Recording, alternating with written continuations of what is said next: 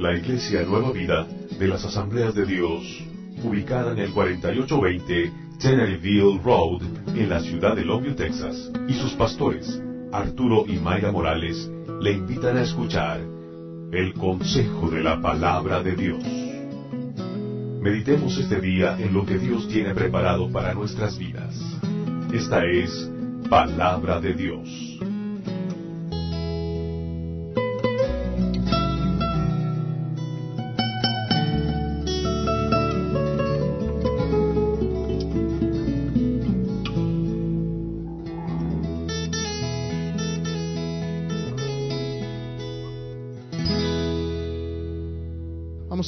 Consejo de la palabra del Señor.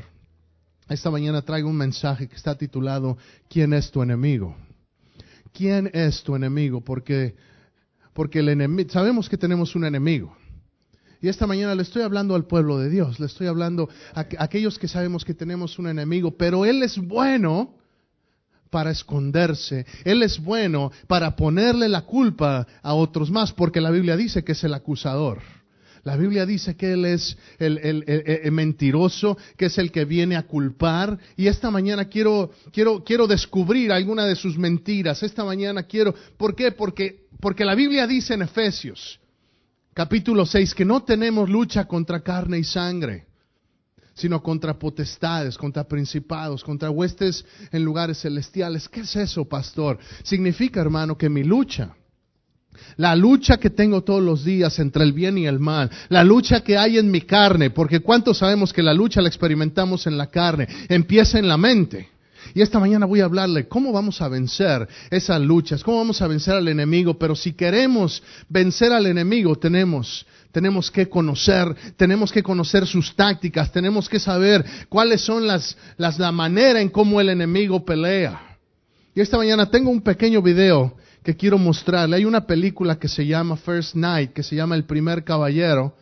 No sé a cuántos de ustedes les, han, les gustaba o les, quizá aún les guste las, uh, las historias de caballería del rey Arturo y de, desde la espada de Excalibur y los caballeros de la mesa redonda. No sé si alguna vez ha escuchado en la literatura inglesa a King Arthur. Y, y, y esta es una historia que de hecho es una alegoría porque en la Edad Media, en los tiempos medievales, el Papa, que era los que regían básicamente toda, toda la cuestión eclesiástica, todo lo que era la iglesia y doctrinas, ellos dictaron que solamente ellos podían explicar la palabra de Dios.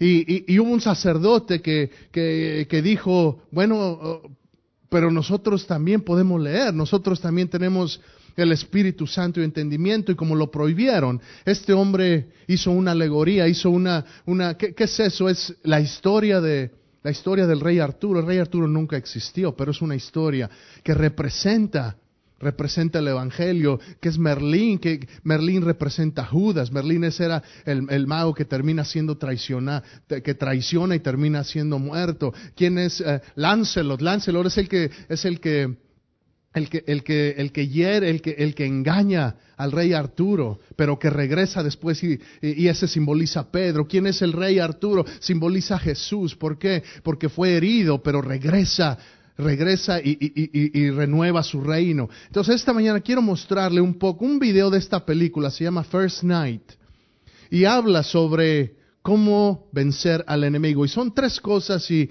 está en inglés, no la pude conseguir en español, pero le voy a ir más o menos explicando lo que está diciendo. Si David la podemos poner.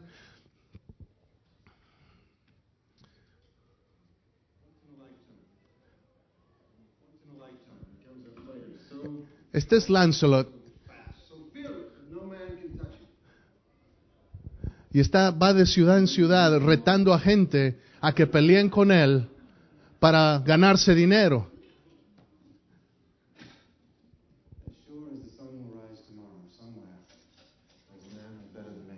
Dice, seguramente hay un hombre mejor que yo. Puede estar aquí.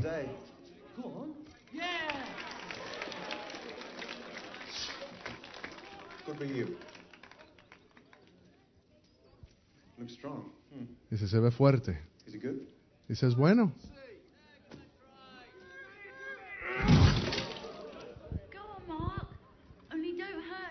Dice, no lo lastimes, Mark. Mark, you? That's my name. I'm Lancelot. You ready? Está listo. Ready.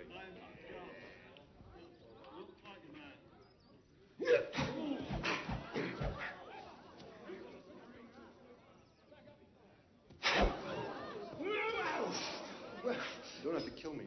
Dice, no tienes que matarme para ganar.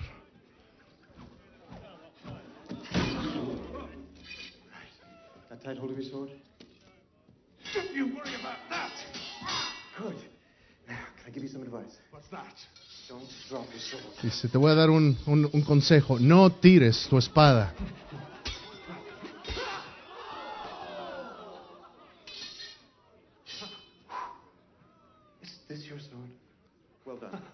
Dice, bien hecho. Dice, ¿cómo hizo, cómo hizo eso? Dice, fue un truco. Dice, no, no hay truco. Dice, puedo hacerlo. Tell me. I can learn. Puedo aprender.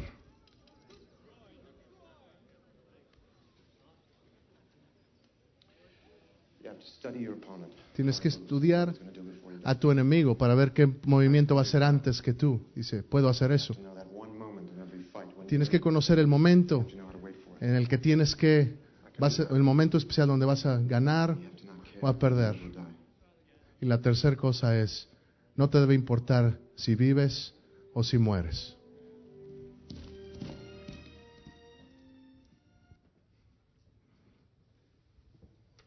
Tres cosas sobre para vencer al enemigo. Se quiere, ya la quiere, quiere seguir viéndola. ¿ah?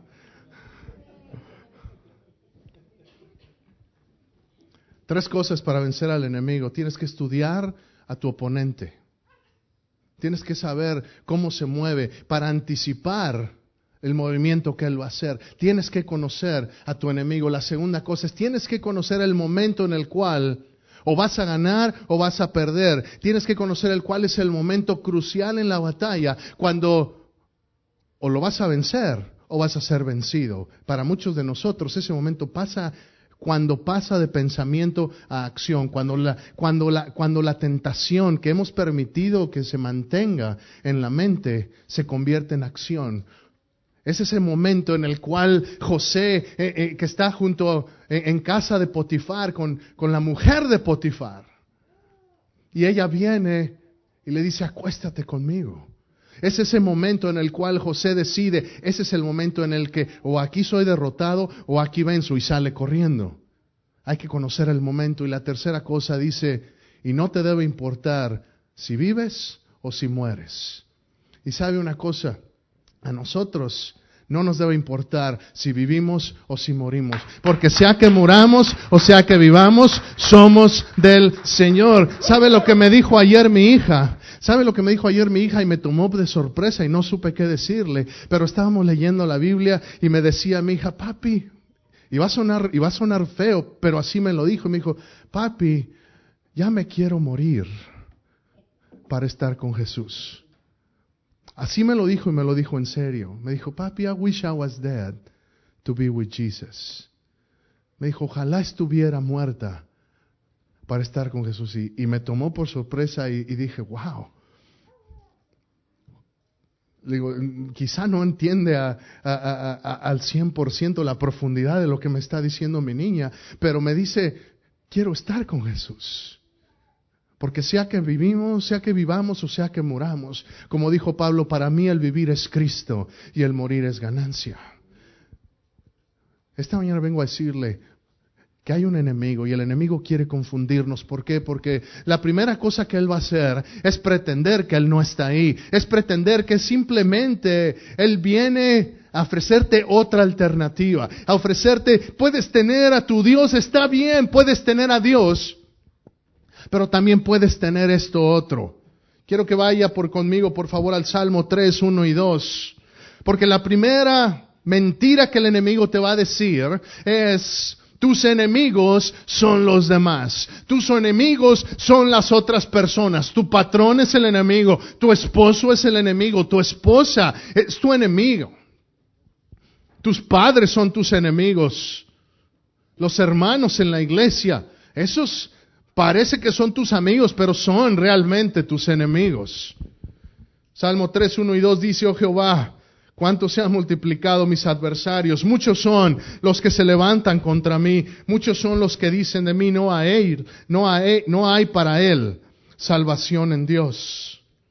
Está hablando el salmista y dice, Señor, se multiplica la gente que viene en contra, de mí. El Salmo 27, versículo 10 al 12 dice, aunque mi padre y mi madre me dejaran, con todo Jehová me recogerá. Enséñame, oh Jehová, tu camino y guíame por senda de rectitud a causa de mis enemigos.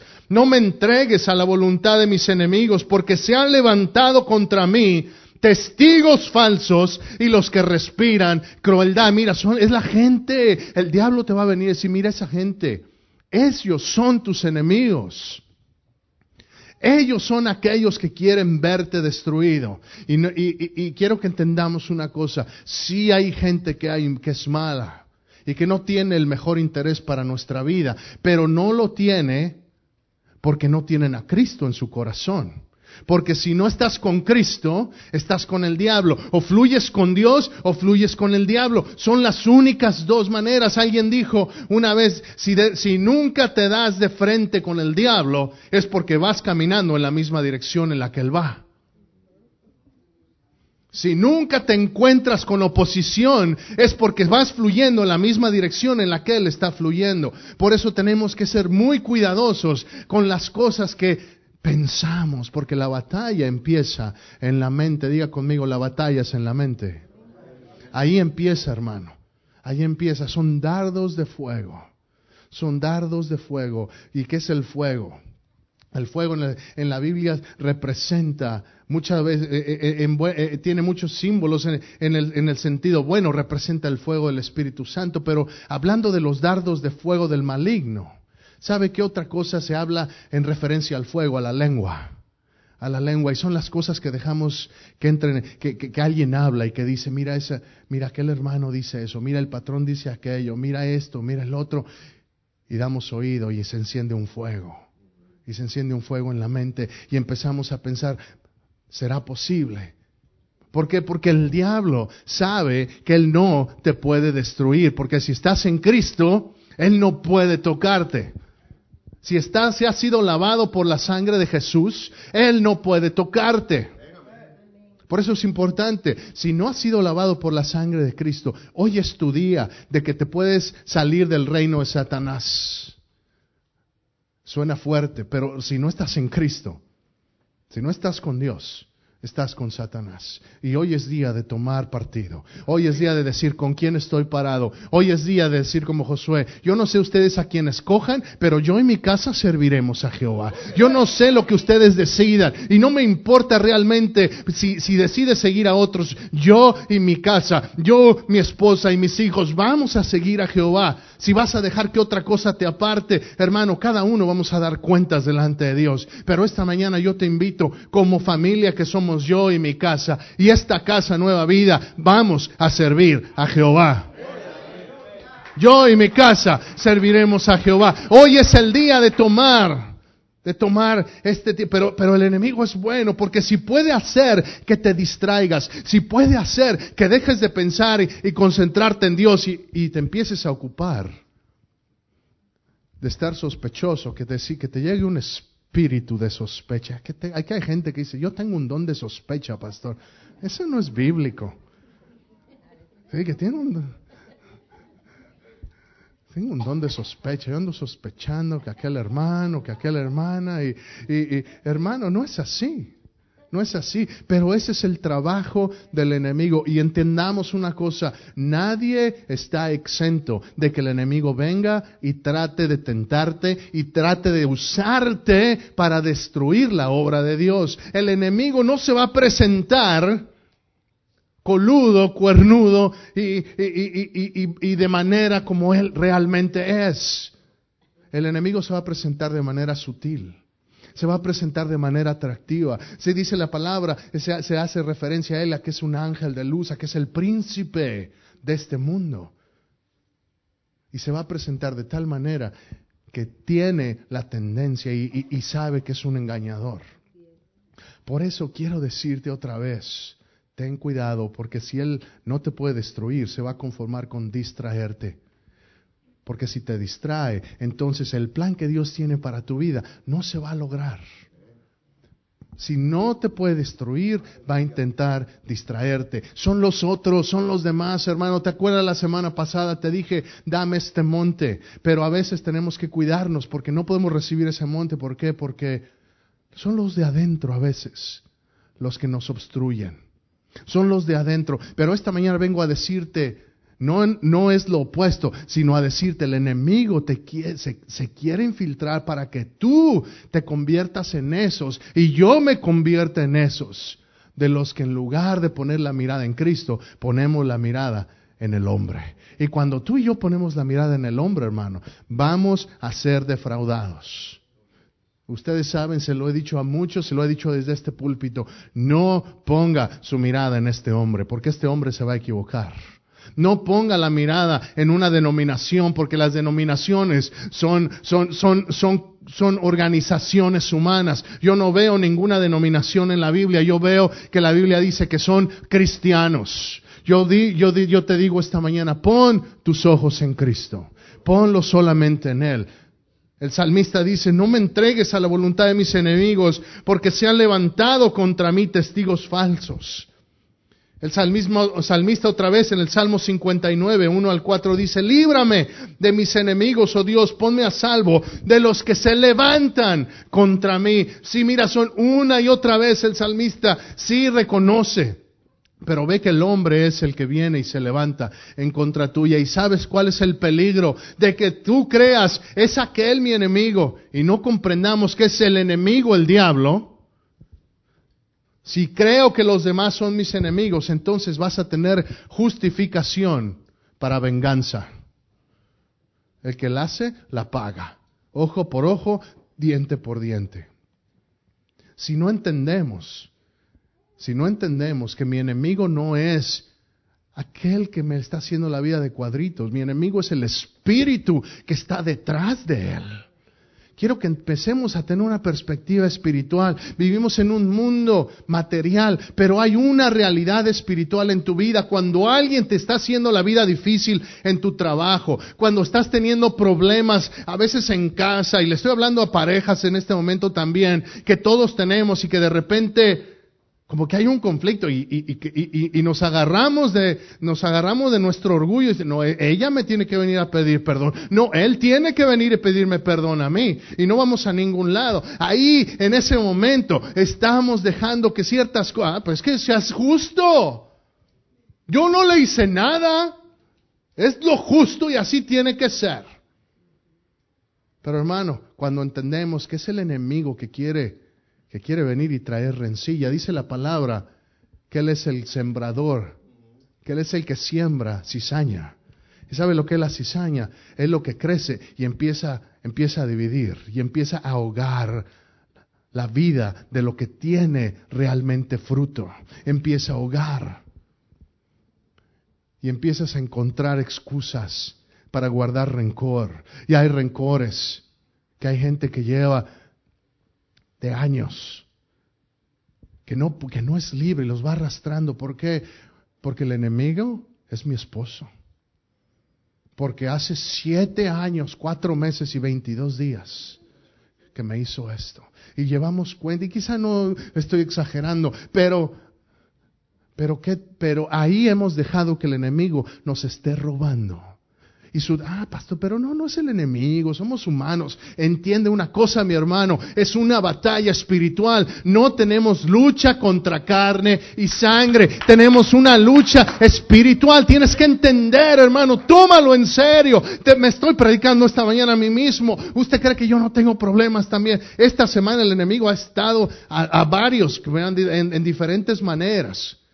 De en forma de enfermedad, en forma de opresión espiritual, en forma de conflictos en casa, en forma de problemas en la escuela con los hijos. Hermano, el enemigo está ocupado. Es tiempo de que dejemos de pretender, ah, todo va a estar bien. No, hermano, levántate y vamos a ponernos la armadura de Dios y vamos a luchar por nuestra familia y vamos a luchar por nuestra iglesia y vamos a luchar por nuestra nación. Vamos a, vamos a ponernos en serio. ¿Por qué? Porque entonces si no, si pongo la culpa en otros, entonces puedo encontrar justificación para separarme, para divorcios. ¿Saben los matrimonios de esta iglesia? Déjeme decirle, y se lo dije a Miguel cuando lo casé, se lo dije a la hermana Leti, hermano Chava cuando los casé, en su vocabulario no debe existir la palabra divorcio. Es una abominación delante de Dios. ¿Por qué está hablando tanto de la familia? ¿Por qué? Porque ahí es donde empieza a atacar porque ahí es donde el enemigo empieza, empieza a meterse. Lo podemos ver desde Génesis capítulo 13, en un momento vamos a ir para allá, pero es donde empieza a atacar, empieza a meterse en la mente y empieza a dar, meter dudas. Y mira, es, es, es otro, es otro. No, no eres tú, tú estás bien, tu enemigo son los demás. La segunda mentira que, Dios, que, el, que el diablo quiere decirte es, tu enemigo es Dios. Porque si Dios realmente te ama, ¿por qué deja que te pasen esas cosas? Si Dios es realmente un Dios de amor, ¿por qué permite que tu hijo se enferme? ¿Por qué permite que te traten así en el trabajo? ¿Por qué permite que tu situación esté así de difícil? ¿Por qué permite que ahí, eh, ahí mismo en la iglesia te hayan tratado de esa manera? Puros hipócritas. Ellos son tus enemigos. Dios no, a Dios no le importas. Esa es la voz del diablo. Génesis 3.1 dice, pero la serpiente era astuta. La serpiente era astuta más que todos los animales del campo que Jehová Dios había hecho, la cual dijo a la mujer, con que Dios os ha dicho, no comáis de todo árbol del huerto. Sí, mira lo que le está diciendo a Eva. Le está diciendo, Dios, Dios, Dios Dios, Dios no es tu amigo. Dios no está de tu lado. ¿A poco de veras te dijo eso? ¿Por qué? Porque el enemigo viene y cuestiona la voz de Dios en tu vida viene y cuestiona lo que Dios ha dicho en tu vida. Si mira, Dios te ha dicho, tú eres un hombre de valor, tú eres un hombre de integridad, tú eres un hombre de honor, pero el enemigo viene y dice, no, tú no. ¿A poco Dios te dijo eso? ¿A poco Dios te... Tú eres una mujer de principio, tú eres una mujer pura que te vas a guardar hasta que llegue tu esposo. Tú eres una mujer que sabes, que sabes guardar tu modestia. No, Tú no eres así. Dios no te dijo eso, ¿a poco te lo... Es lo que está haciendo el enemigo con Eva. Él está diciendo, ¿realmente Dios te dijo eso? ¿Realmente Dios te dijo que si crees en Él, toda tu casa serán salvos? Míralos cómo están.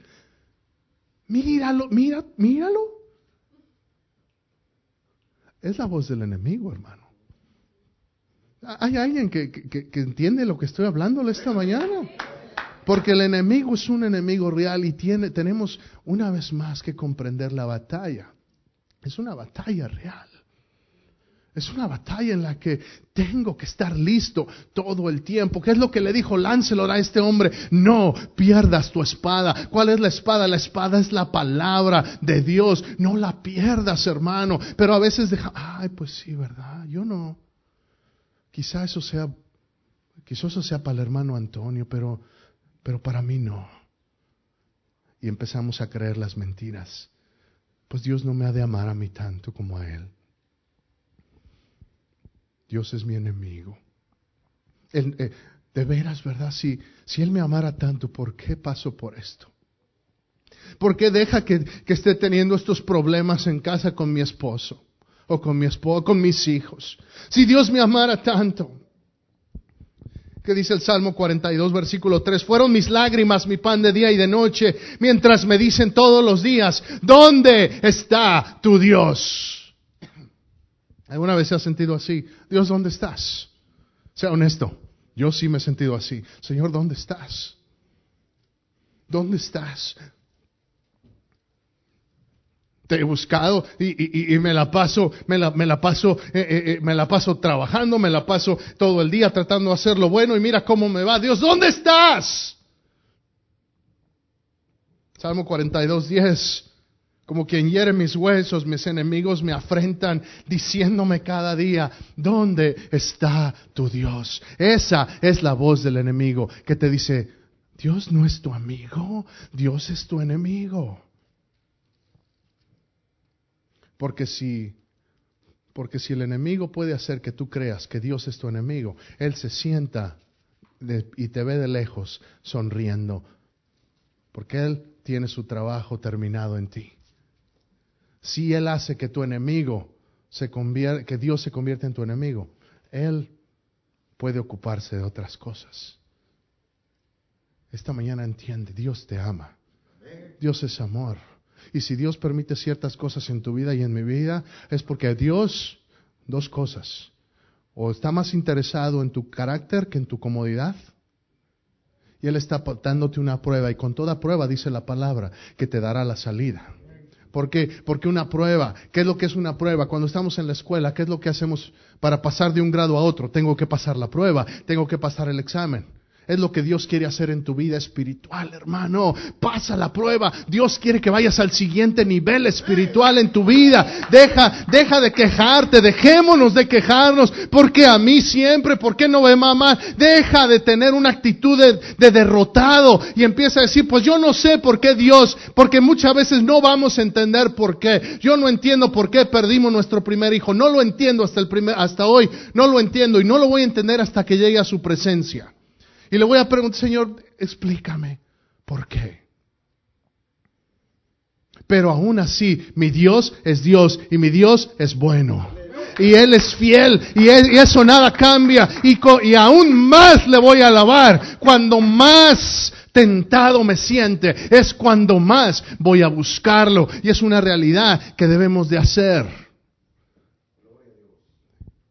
Tu enemigo son los demás, tu enemigo es Dios.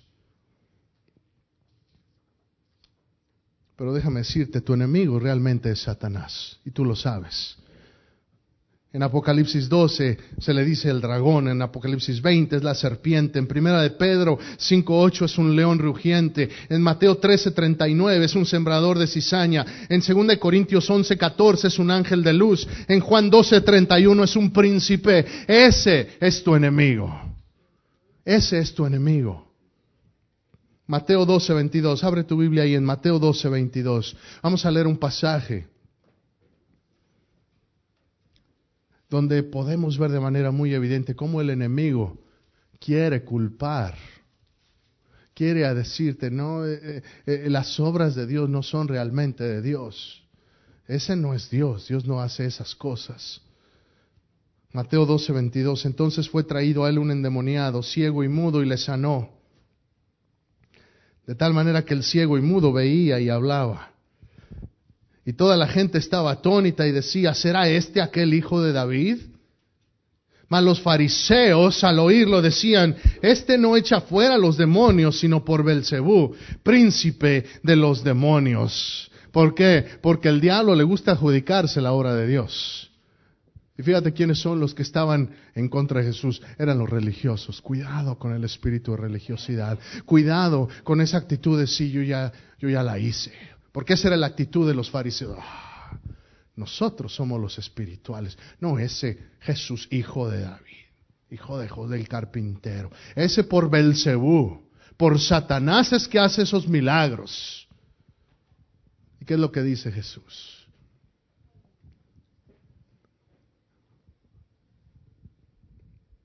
Dice la palabra. Sabiendo Jesús los pensamientos de ellos, les dijo, todo reino dividido contra sí mismo es asolado, y toda ciudad o casa dividida contra sí misma no permanecerá. El Señor Jesús echó un, sermón en ese versículo. Toda casa dividida en contra de sí misma no va a permanecer. Por eso, varones, le voy a decir lo que me dijo mi primo antes de casarme. Cuando tengas un problema con tu esposa, es tu responsabilidad ir a reconciliarte con ella. Hermanas, ahí se les fue la oportunidad de decir amén. ¿Por qué? Porque tú y yo somos varones. Hay varones en esta casa esta mañana. Amén. Hay uno acá al frente. Por... Usted y yo tenemos la responsabilidad, porque dice la palabra que tenemos que amar a nuestras esposas como Cristo amó a la iglesia. Amén. ¿Y cómo es que Cristo amó a la iglesia? No esperó a que la iglesia viniera a Él, ¿verdad?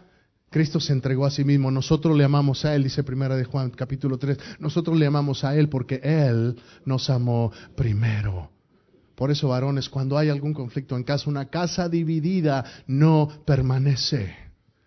Si hay conflicto en tu casa, y, los solteros, tomen nota. ¿Eh? No que Luis ahí, ah, eso no es para mí. No, nada, Luis, tome nota también. ¿Por qué? Porque tarde o temprano va a llegar el momento en el cual va a haber un conflicto. ¿Por qué? Porque el enemigo se quiere meter. Pero es tu responsabilidad, varón, levantarte, ir y buscar. Pero no es mi culpa, pastor. No importa. Jesús no tenía la culpa tampoco y fue y dijo, Padre, perdónalos porque no saben lo que hacen. Ahora, no, no vayas tú y le digas a tu esposa, te perdono porque no sabe lo que haces. No, no, no, no, no, no se trata de eso tampoco. Hay algunos que, varón, algún varón debió decir amén ahí. Lo pensó, yo sé que lo pensaron. Pero es decir, sabes que una casa dividida no va a permanecer. Necesito estar bien contigo, esposa. Necesito estar contigo, amor. Tenemos que ser hombres de valor y hombres de integridad, porque una casa dividida no permanece. Por eso si hay alguna situación en las iglesias, no, no salga corriendo. Si alguien le ofende, no se vaya a otra iglesia. No va, arréglese, porque una casa dividida contra sí misma no permanece. ¿Hay algún conflicto con algún hermano? ¿Qué es lo que dice? Antes de que vayas y dejes tu ofrenda, ve y reconcíliate con tu hermano. Ve y ponte en paz. Porque de qué sirve que des tanta cosa aquí cuando tu corazón no está bien delante de Dios. ¿Por qué? Porque como dices que amas a Dios al que no ves y odias a tu hermano al que sí puedes ver. Si es tiempo, el domingo en la noche les decía, practiquemos hospitalidad. Estábamos aquí estudiando los, dones y hoy vamos a continuar estudiando los dones del Espíritu Santo. Venga, venga, va a ser, hay, bendición en la noche. Y estamos hablando y una de las cosas que les dije el domingo pasado es, practiquemos hospitalidad, invitémonos unos a otros. A veces como que nos, como que, como, como si ya tuviéramos una prisa para salir de aquí y no saludamos y no nos invitamos y les decía, invitémonos unos a otros a comer. ¿Por qué? Porque ahí hay bendición. Salmo 133 dice que ahí hay bendición. Jehová manda bendición y vida eterna cuando los hermanos habitan juntos en armonía. Y no invite a los mismos de siempre. Cámbiale. Invite a alguien más, conozca a alguien más. Pastor, pues es que no tengo mucho que ofrecer. Hermano, no se trata de lo que comamos, la bendición viene por la conversación, porque estamos en Cristo. Échele más agua a los frijoles, haga algo y total, si es nomás sacar, sacar un pan tostado, hermano, yo le aseguro que es más bendición tener un pan tostado en comunión con Cristo que ir y comer a, a manjar a una casa dividida. Está en Proverbios.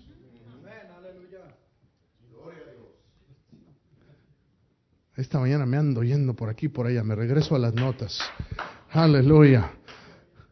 Versículo 25, 26. Y si Satanás echa fuera a, a, Satanás, contra sí mismo está dividido. ¿Cómo pues permanecerá su reino? Y si yo echo fuera a los demonios por Belcebú, ¿por quién los echan vuestros hijos?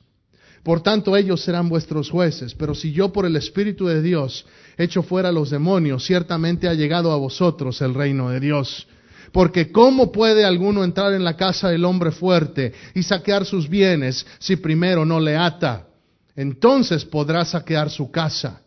El que no es conmigo, contra mí es. Y el que conmigo no recoge, desparrama. En otras palabras, Jesús te está diciendo, tu enemigo no soy yo, tu enemigo no son los demás, tu enemigo es Satanás. Y si no estás conmigo, estás contra mí. Qué palabra tan dura le está diciendo a los religiosos de aquel día.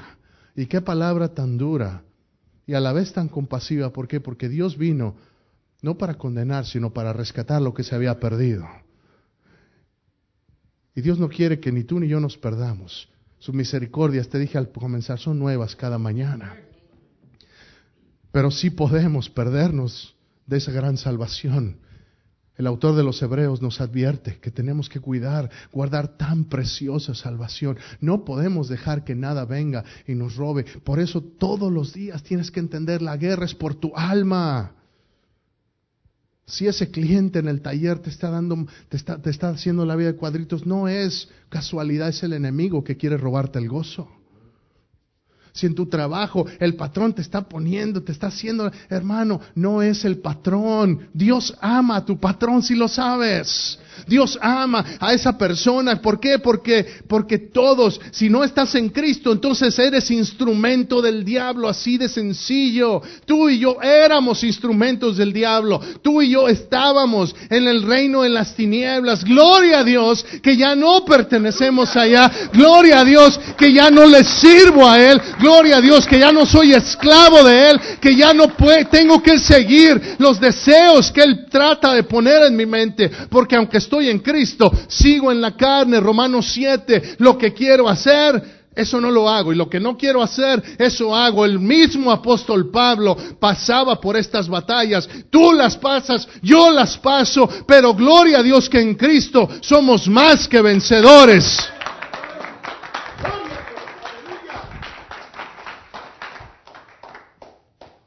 Marcos 9:38, Jesús está diciendo, Maestro, hemos visto a uno que en tu nombre echaba fuera demonios, pero él no nos sigue y se lo prohibimos porque no nos seguía. Mira los religiosos, ah, es que si no van a Nueva Vida, no son cristianos.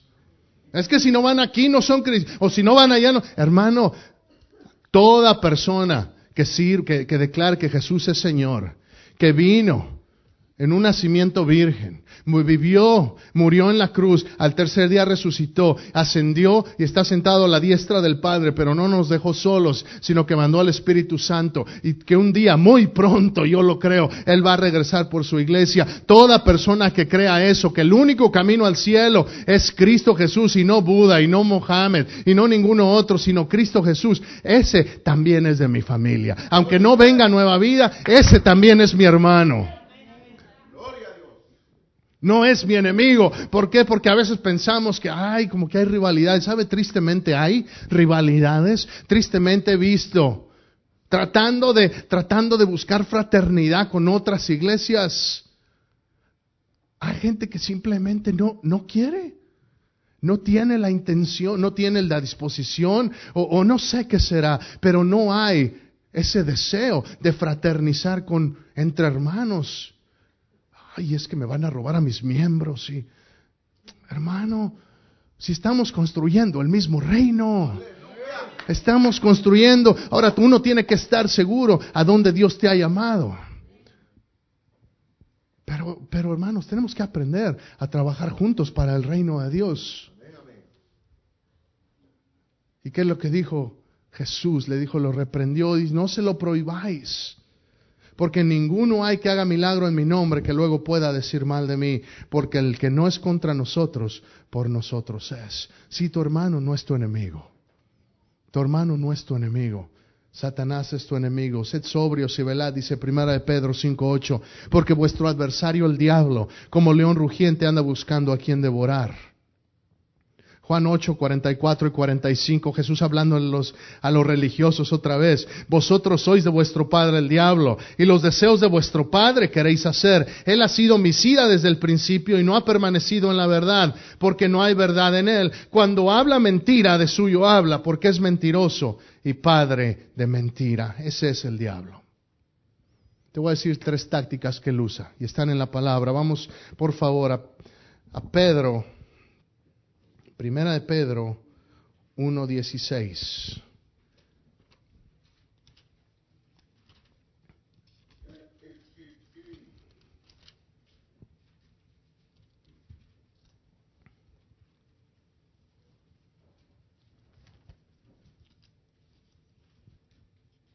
¿Ya lo tiene mi hermano? Permítame porque lo, yo no.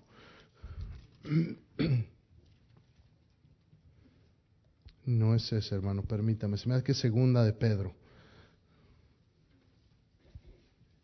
escribí, la, escribí el versículo, pero no escribí la, la referencia. 1.16.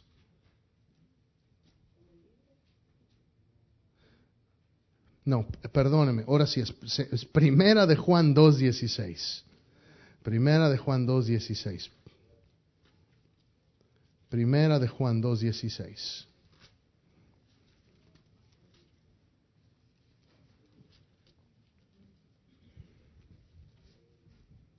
Ok, esa es. Porque todo lo que hay en el mundo, los deseos de la carne, los deseos de los ojos y la vanagloria de la vida, no proviene del Padre, sino del mundo. ¿Y quién es el príncipe de este mundo? Es Satanás. Son tres cosas, tres engaños. Se lo voy a probar con la historia de Génesis y con las tentaciones de Jesús. ¿Por qué? Porque es importante, como dijo en la película, conoce los movimientos de tu enemigo. Porque las tentaciones de Satanás son estas tres. Estas tres cosas son las que Satanás va a querer hacer. Número uno, los deseos de la carne. Génesis 3, vamos a leer Génesis 3, yo se lo voy a leer capítulo 1. Pero la serpiente era astuta, más que todos los animales, con que Dios os ha dicho, no comáis de todo árbol del huerto. Y la mujer respondió a la serpiente, del fruto de los árboles del huerto podemos comer, pero del fruto del árbol que está en medio del huerto, dijo Dios, no comeréis de él, ni le tocaréis para que no muráis. Entonces la serpiente dijo a la mujer, no moriréis, sino que sabe Dios que el día que comáis de él serán abiertos vuestros ojos y seréis como Dios, sabiendo el bien y el mal. Y vio la mujer que el árbol, fíjese, era bueno para comer y que era agradable a los ojos y árbol codiciable para alcanzar la sabiduría. Y tomó de su fruto y comió y dio también a su marido, el cual comió así como ella. Tres cosas que hace el enemigo. Número uno, los deseos de la carne. Número dos, los deseos de los ojos. Y número tres, la vanagloria de la vida. ¿Qué es lo primero? Los deseos de la carne. ¿Qué es lo que, qué es lo que le dice? Mira, mira el fruto. La serpiente era astuta y miren, no vas a morir. ¿Y qué es lo que dice el versículo 6? Y vio la mujer que el árbol era bueno para comer, los deseos de la carne. Era bueno para comer. Hoy en día, ¿qué significan los deseos de la carne? Los deseos de la carne es, haz eso que, que quieres hacer, nadie se va a enterar. Mira eso en la computadora. Tu esposa nunca se va a enterar. O ve a aquel lugar, dile que fuiste a trabajar tarde. No se va a enterar. Los deseos de la carne. Los deseos de la carne. Ve y cuéntale eso, ve y cuéntale el otro. No es chisme, estás nada más siendo comunicativa. Eso es lo que te dice el enemigo. Los deseos de la carne. Si puedes. No le tienes que, no le tienes que decir a tu esposo. Total. ¿Qué tal si te dice que no? Mejor pídele perdón que pedir permiso. Son las mentiras del enemigo. Y nos reímos, pero en el inconsciente, en la batalla de la, en la batalla de la mente, son las cosas que a veces pensamos. Veas aquello, vea que hace el otro. Dale eso a tu hijo. No le digas a, no le digas a tu esposo que o no le digas a tu mujer que hiciste aquello. Total, ella ya después se contenta. Hermano, esas son cosas que no son de Dios. Esas son cosas que no son de Dios. Los deseos de la carne. ¿Qué es lo que le dijo Satanás a Jesús, la primera tentación? Le dijo, mira, porque si, realmente eres Dios, dile esa piedra que se convierta en pan. ¿Por qué? Porque dice la palabra que Jesús tuvo hambre. Su carne tenía hambre. Pero ¿qué es lo que le dijo Jesús? No, no, no, no, no solo de pan vivirá el hombre. Si el enemigo te va a venir y te va a cuestionar, y muchas veces te va a cuestionar con la misma palabra de Dios. ¿Cómo tentó el diablo a Jesús? Con la misma palabra de Dios. Pero ¿cómo venció Jesús al diablo? Con la palabra de Dios. Por eso tú y yo tenemos que conocer la palabra. Tenemos que entender que el enemigo usa toda táctica para apelar a los deseos de tu carne. ¿Cuál era la segunda, el, segundo, eh, el segundo consejo que le dio? Tienes que determinar cuál es el momento de victoria o de derrota. ¿Cuál es ese momento en el que quieres que se te salga la palabra, que, te está haciendo enojar tu compañero y le quieres regresar y se la quieres hacer? El miércoles, si no vino, déjame decirle, hubo aquí testimonios de cómo Dios nos guardó la boca, ¿cierto? No, hermano Rómulo. Y el Señor nos bendijo mucho con esos testimonios que se compartieron aquí de cómo de cómo de la abundancia del corazón habla la boca, de cómo tenemos que guardar. ¿Por qué? Porque aunque sabemos las cosas aquí, a veces todavía luchamos con la carne. Si puedo ser honesto con ustedes, yo también lucho con la carne. Yo también, yo también tengo batallas, pero fiel es mi Cristo que aun cuando me equivoco, la palabra del Señor no me deja en paz. El Espíritu del Santo de mi Señor no me deja en paz y cuando me equivoco, lo primero que está ahí reconcíliate, pide perdón. Ese es el Espíritu Santo en tu vida, en mi vida, que a veces aprendemos a y tapamos el oído y lo ignoramos. Hermano, yo me la paso constantemente y no me y no me y no me y no me y no me arrepiento de decirlo, pero yo me la paso constantemente pidiéndole perdón al Señor, ¿por qué? Porque porque soy humano. Y lo que eso significa es que Dios sigue trabajando en mí. Tengo temor de que un día deje de escuchar la voz de Dios y se endurezca mi corazón. Yo no quiero que se endurezca mi corazón. Por eso le pido al Señor, Señor, si es necesario, quebrántame. ¿Sabe? No es cosa fácil decirle al Señor eso, porque cuando a Dios le decimos algo, el Señor lo toma en serio. se lo dije la semana pasada. Cuida lo que digas con tu boca. Cuida lo que digas con tu boca. Pero ¿quieres que Dios te use? ¿Quieres que Dios haga cosas en tu vida? Si realmente lo quieres, entonces tienes que venir al altar y decirle, Señor, Tómame, quebrántame, como cantamos, aquí estoy, con manos alzadas vengo, Señor. Aquí estoy, mi alma te la entrego a ti, Señor. Tuyo soy. ¿Le quieres decir realmente tuyo soy? Eso significa que renuncias a todo privilegio que tienes sobre tu vida. Eso significa que tú ya no tienes ningún derecho de decisión sobre tus planes. ¿Estás dispuesto a decir eso al Señor, a decirlo con toda conciencia, Señor? De veras soy realmente tuyo, porque a veces no entendemos. Sí, Señor, tuyo soy los domingos. Pero lunes a viernes, déjame, yo controlo mi vida.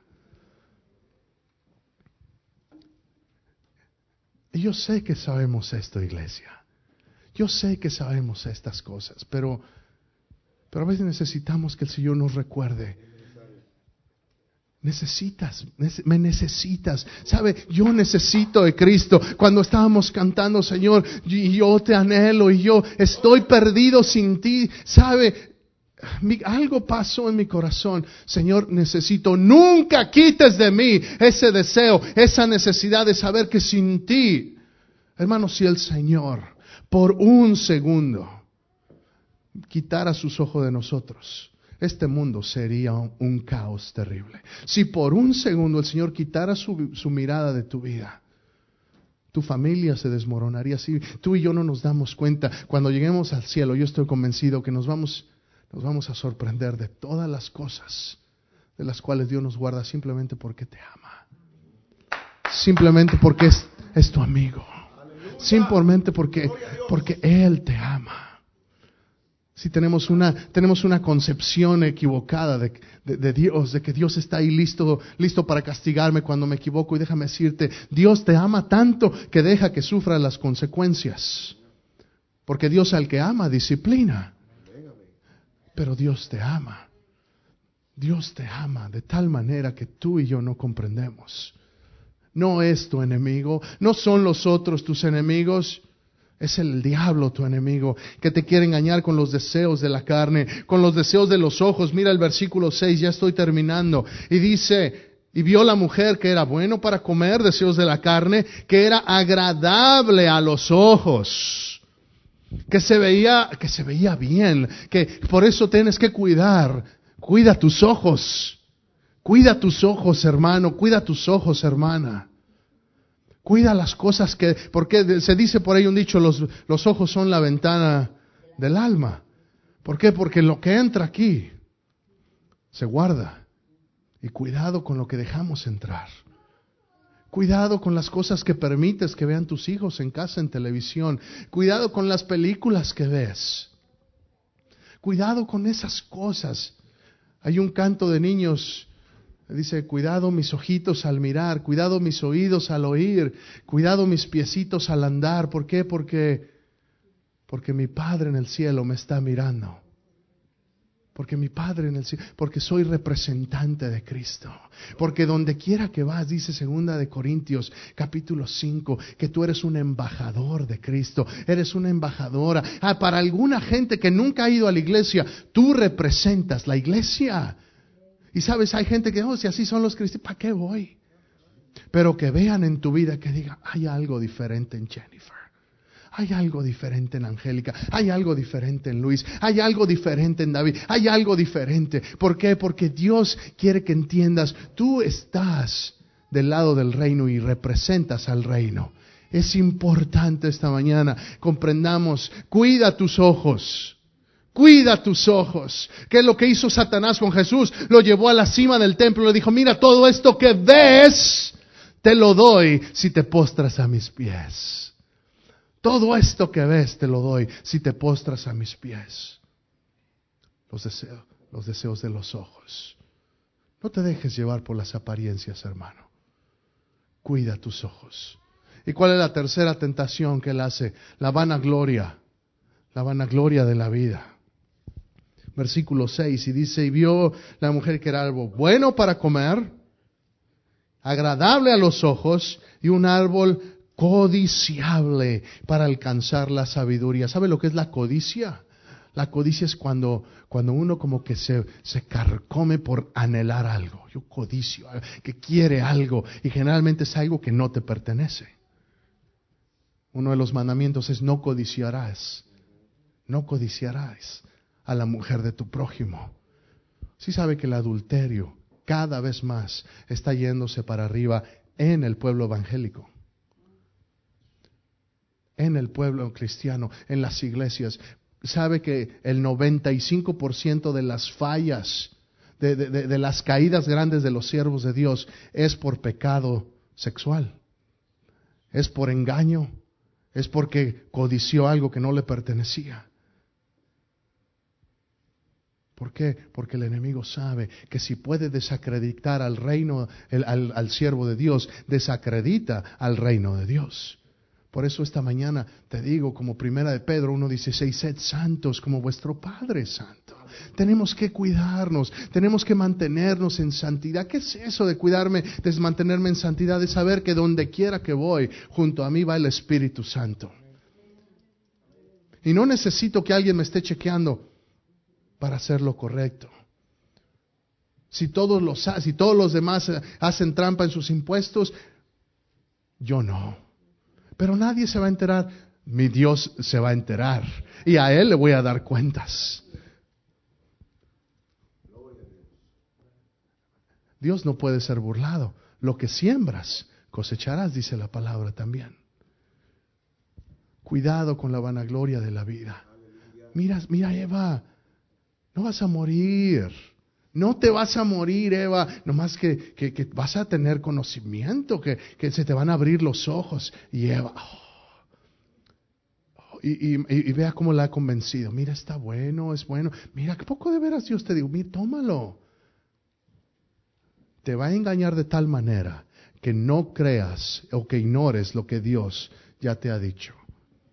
Dios te ha dicho, Dios te ama. El enemigo te va a decir, no, Dios no te ama. Dios te ha dicho, hay un plan para tu vida. El enemigo te va a venir y te va a decir, no, no hay plan para tu vida. Esto se va a acabar y mejor come y bebe porque mañana no sabes si vas a estar aquí. Eso es lo que te va a decir el enemigo. El Dios te va a decir, yo tengo un plan para tu, para tu familia. El enemigo te va a decir, mejor divórciate y sepárate. Déjame decirte cómo vencer al enemigo. El enemigo se vence con la armadura de Dios. Con esto terminamos. Efesios capítulo 6. Vamos a Efesios capítulo 6 y con esto ya termino, hermano.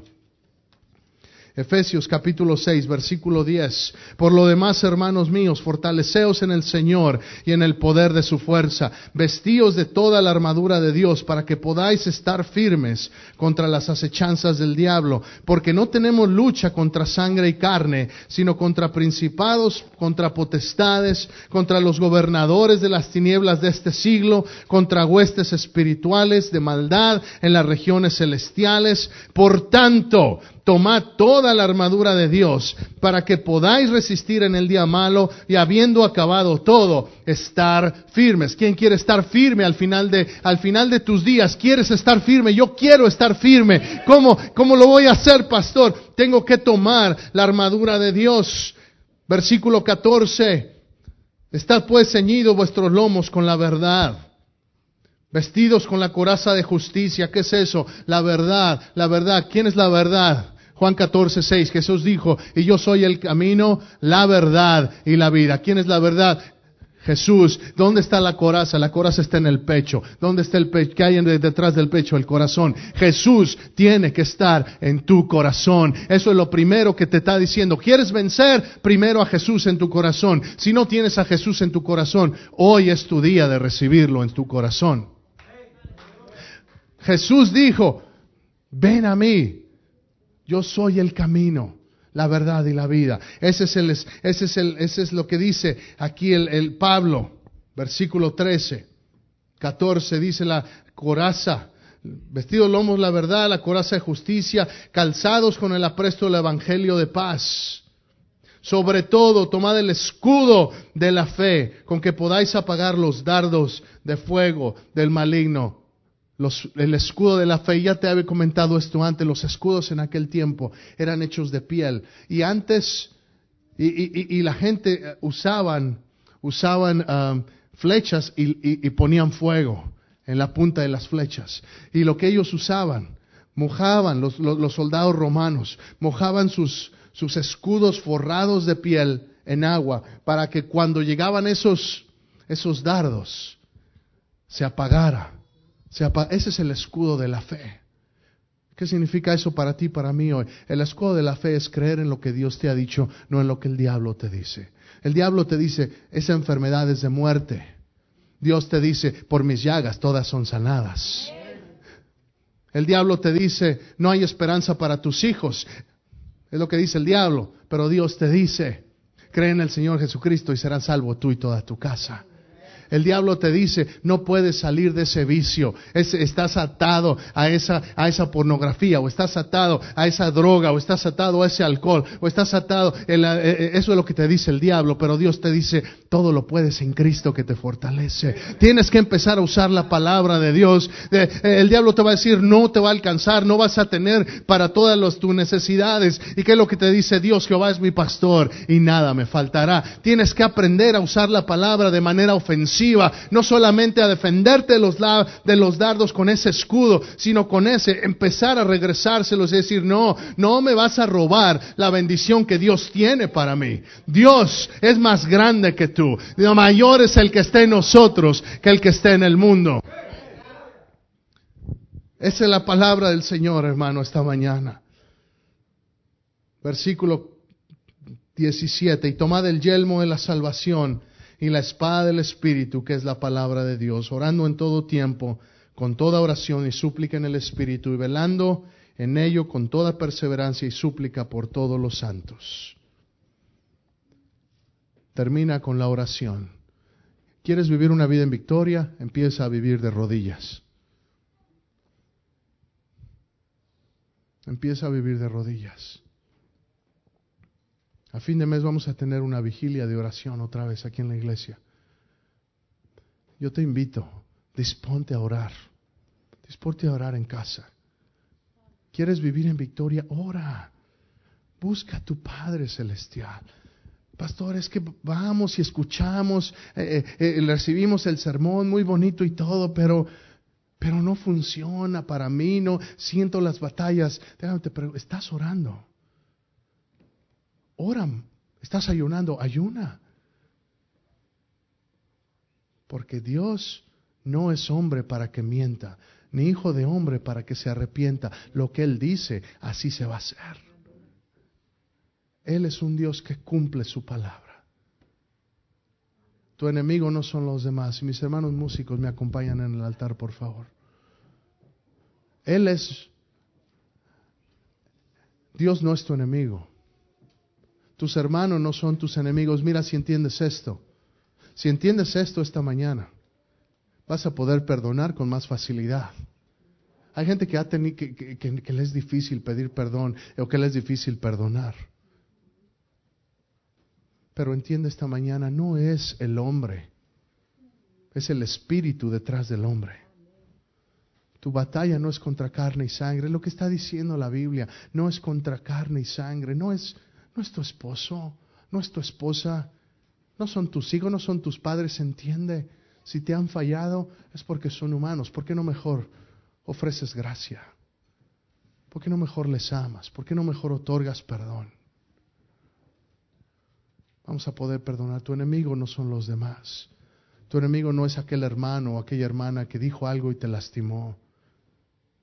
Entiende, es el espíritu detrás de ellos que quizá en un momento de distracción te lastimaron. No estoy diciendo que estuvo bien, pero sí te estoy diciendo, tú puedes estar por encima de la ofensa. Tú puedes estar por encima de la ofensa. Si, si entiendes esto, vas a ser libre de rencores que quizá vienes arrastrando de tiempo atrás. Quizá algunos rencores de pequeños, es que mi papá me hizo esto, es que mi papá nunca esto, que mi mamá aquello. Quizá tu papá te tocó de una manera que no debió, o quizá tu mamá te trató de manera injusta. Yo no sé. Pero hoy es día de que entiendas, tu lucha no era contra ellos, ni es contra ellos. Es el Espíritu detrás de ellos. Y hoy es día en que dejes que el Espíritu Santo te libre de todo rencor. Te libre de, todo, de toda cosa que te impida amar. Porque Dios es amor, amén. Y si Dios es amor, entonces nosotros tenemos que ser amantes también. Sí, esa es la característica que dijo Jesús, por la cual serían identificados sus discípulos. Míralos cómo se aman. Míralos cómo se aman. Esta mañana vamos a, a venir al altar en un momento y vamos a dejar todo rencor, porque tu enemigo no son los otros es el diablo. Hoy es día en que realmente si te vas a enojar, enójate con el diablo.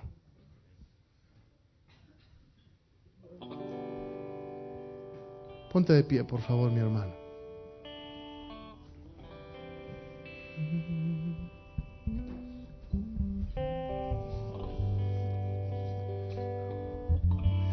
¿Quieres vivir en victoria? Cierra tus ojos, por favor. ¿Quieres vivir en victoria? ¿Quieres vivir no derrotado. Lo primero que necesitas es a Cristo en tu corazón. No te estoy hablando de que cambies de religión, no te estoy hablando de que, de que, de que, de que cambies iglesia, te estoy diciendo, necesitas una relación con Cristo. Necesitas tener un encuentro personal con Él. Él te ama. Y Él tiene un plan para ti. El diablo también tiene un plan para ti, quiere destruirte. Yo te invito a que aceptes el plan de Dios esta mañana.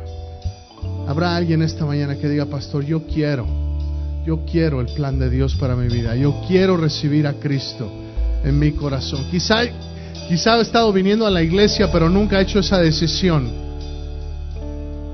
Hoy es día de decir, Señor, hoy voy a dejar de de ser víctima y hoy voy a empezar entregándote mi corazón. Habrá alguien esta mañana.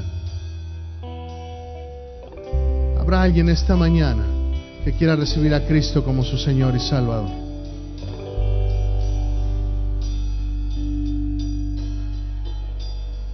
Si no hay nadie, entonces iglesia, este llamado es para usted. Y vamos a ser honestos, quizá hemos culpado a la gente, quizá hemos culpado, quizá a veces aún hasta a Dios hemos culpado por las circunstancias en las que hemos pasado. Quizá he puesto toda la culpa en mi esposo o en mi esposa, o quizá le he echado la culpa a mis padres y me he escondido detrás de esa culpa para no ser lo que Dios quiere que yo sea. Hoy es día de ser honesto delante de Dios. Si le estoy hablando a usted esta mañana y usted dice, sí, pastor, yo he dejado que otras cosas me distraigan. Y he estado culpando a otros y he estado escondiéndome del llamado de Dios detrás de otros o detrás culpando a Dios. Este ha sido el consejo de la palabra de Dios, presentado a usted por la Iglesia Nueva Vida de las Asambleas de Dios. Nuestra dirección, 4820 Tenerieville Road, Longview, Texas, 75604. Nuestro número telefónico 903-759-7643. Ven a visitarnos.